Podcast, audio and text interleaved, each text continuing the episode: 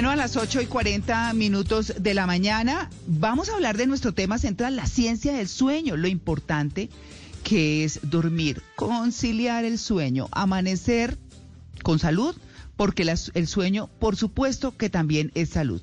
Estamos con el doctor Germán Aguirre, neuropsiquiatra especialista en sueños, psicoanalista, pues él investiga el comportamiento humano consciente e inconsciente en el Instituto de Neurociencias de la Universidad del Bosque. Doctor Aguirre, muy buenos días, bienvenido en Blue Jeans de Blue Radio. Muy buenos días, ¿cómo estás? ¿Cómo están todos? Bueno, muy bien, doctor Aguirre. Bueno, ¿Cómo funcionan los ciclos de sueño? ¿Qué hacemos para dormir bien? ¿Cuáles son esos rituales o eso que debemos aprender para dormir bien? Eh, eh, bueno, eh, yo quería darles de regalo además una visión integral de, lo, de cómo está estudiando el cerebro y la expresión del cerebro que es la mente y la mente que se repara con el sueño. Buenísimo. El sueño, el sueño es reparador y cada individuo, la ciencia nos ha mostrado que el individuo eh, se caracteriza por una diferencia individual. Entonces los ciclos de sueño eh, están de acuerdo con los procesos eh, ultradianos o circadianos de vigilia de luz y de oscuridad. Pero cada individuo tiene un ciclo universal eh, diferente del ciclo universal, porque cada individuo tiene una diferencia individual. Y el planteamiento entonces es que no solo eh, se está estudiando lo que, lo que se llama ahora el proyecto cerebro o el proyecto conectoma para mirar cuáles son los centros nerviosos que se deben apagar en el momento desde el del descanso del sueño donde se desconecta toda la actividad consciente y quedamos a merced de una actividad automática inconsciente la llamaste adecuadamente. Esta actividad es reparadora o neuroprotectora y el sueño tiene una función desde el punto de vista fisiológico y se mide con todos los avances de la tecnología y de toda la ciencia eh, actual, que en un momento determinado mira esos centros nerviosos o esos eh, esa conectividad como si fuéramos una máquina. Pero hay otra visión más integral donde se le da nuevamente gran importancia a lo que se llama la actividad onírica, la actividad de la fantasía, que es la que caracteriza al ser humano desde su inteligencia y de, sus desarrollos mentales superiores. Y esta nueva eh, visión que es el psicoanálisis, que fue una teoría importantísima, que nos mostraba que el ser humano es inacabado, que el ser humano requiere unos procesos y unos ciclos para poder madurar su cerebro y su expresión mental. La mente es la relación con los otros desde sus experiencias y sus diferencias individuales. Entonces, el regalo que yo quería plantearles precisamente es eh, entender cómo nuevamente el psicoanálisis ha vuelto a tomar gran importancia en el mundo entero para entender esa necesidad que tiene el individuo de crear unas narrativas, unas fantasías en, el sueño que se miden a través de todos los aparatos de la tecnología, a través eh, de los ciclos de sueño, a través de los estudios de sueño, a través de cómo se producen las hormonas de la satisfacción, las hormonas del placer. Evidentemente, la teoría del psicoanálisis mostraba que el individuo tenía una actividad onírica a través de la cual recreaba los recuerdos diurnos pero replanteando las memorias antiguas, pasadas que no había resuelto. Se ha estudiado muchísimo cómo en un momento determinado la persona fija su atención para conocer qué le está diciendo su mundo integral, su mundo emocional. Y ahora la visión de la ciencia es que somos eh, cuerpo, organismo que siente primero y después somos pensamiento y es decir, después somos conciencia de lo que estamos eh, actuando. Entonces los sueños nos dan un ejemplo importantísimo desde el punto de vista evolutivo de la teoría de la evolución, que todos venimos de unas, eh, como decía Sagan, de polvo de estrellas, es decir, mm. venimos de unos elementos, de unos átomos, de unas de una materia que va evolucionando en este mundo visible que es el que vivimos nosotros. Así es. Y el sueño es la representación de estos cambios evolutivos. exactamente. Doctor, y esos cambios evolutivos, quisiera explicar y termino, eh, esos cambios evolutivos nos están mostrando cómo esos elementos se van agregando y van formando lo que se llama la materia inorgánica y luego la materia orgánica y eso nos va llevando a la complejidad del cerebro, que es como la estructura de nuestro organismo, nuestro cuerpo, pero nos va llevando en esa eh, evolución o en ese eh, desarrollo para que vayamos siendo seres humanos más completos, más sofisticados cada día a través de las experiencias de ese cerebro que es la estructura y de esa relación, esa función que es la relación con los otros o con nosotros mismos en la creación del sueño onírico, de la fantasía que realizamos, que nos pone proyectos en la vida o relaciones con, no solo con nosotros mismos, sino con el medio ambiente. Y eso es lo que está estudiando ahora la ciencia. La ciencia está mirando que no somos solo ese cerebro con los, eh, eh, las conexiones, con los eh, sitios donde se, se activan o se desactivan las neuronas, sino que todo eso tiene que ver desde el punto de vista emocional. Doctor, y Aguirre, el, pero de todas maneras sí hay unos ciclos de sueño, o sea, hay unas horas en las que nosotros sí deberíamos dormir y respetarlas. Por ciertas horas. Fui, fui claro, fui claro en decirte que cada individuo tiene una diferencia individual.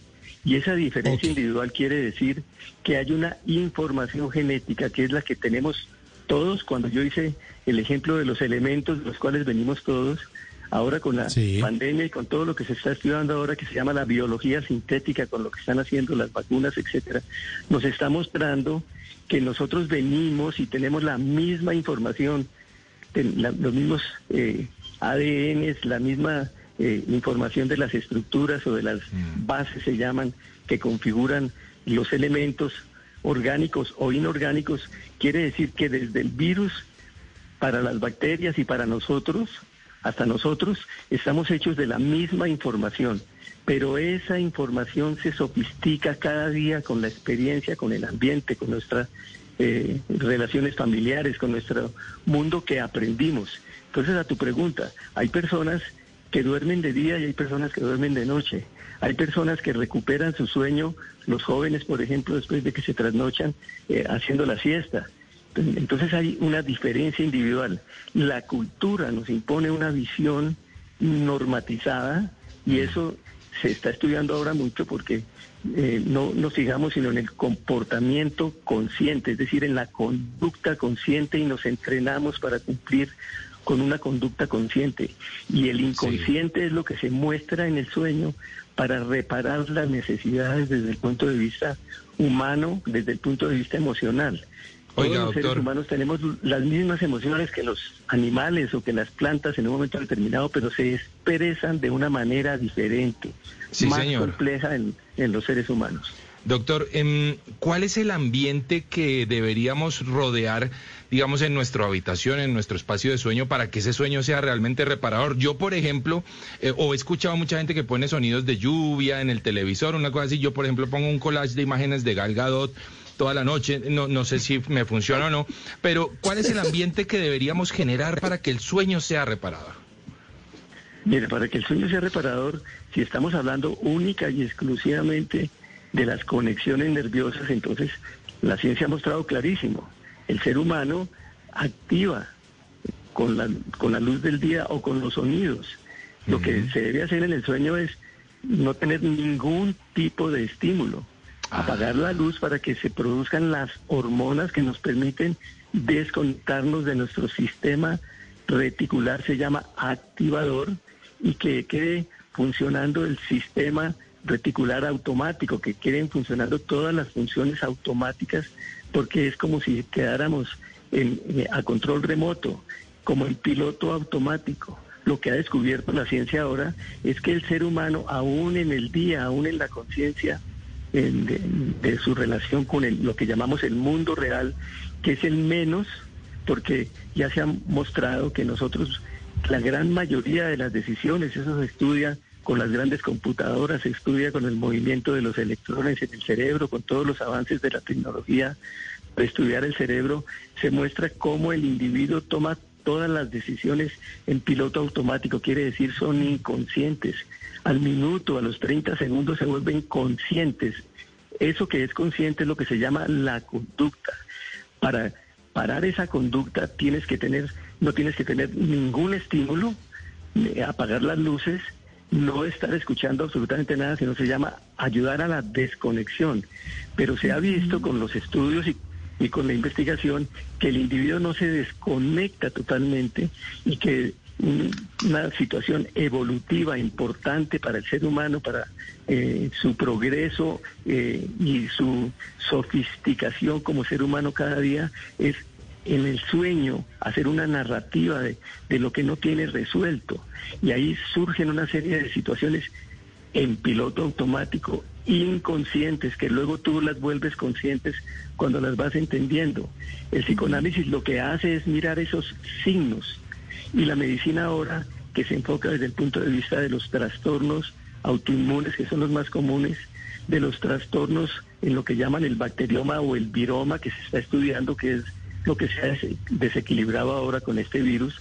Se mm. trata de copiar esas estructuras a través de lo que se llama la biología sintética y darle una respuesta a esos desequilibrios que se están ocasionando entre el medio ambiente nuestro ecológico con el medio ambiente del externo o con el medio ambiente de la biosfera, que es lo que se considera ahora con la ciencia clarísimamente de que vivimos, estamos rodeados de un ambiente vivo que se llama la biosfera, que lo estamos destruyendo y entonces la llamada de la ciencia es que nos integremos para que eso no se traduzca en lo que se llaman las enfermedades autoinmunes, endocrinas, si las queremos poner nombre, las esquizofrenias, los cánceres, etcétera, las depresiones, los suicidios y esa visión netamente de que somos únicamente conducta, como si fuéramos animales. Somos animales, por supuesto, pero tenemos la sofisticación de la relación con los otros y un sentimiento que se lo inventaron los humanos, que es el amor.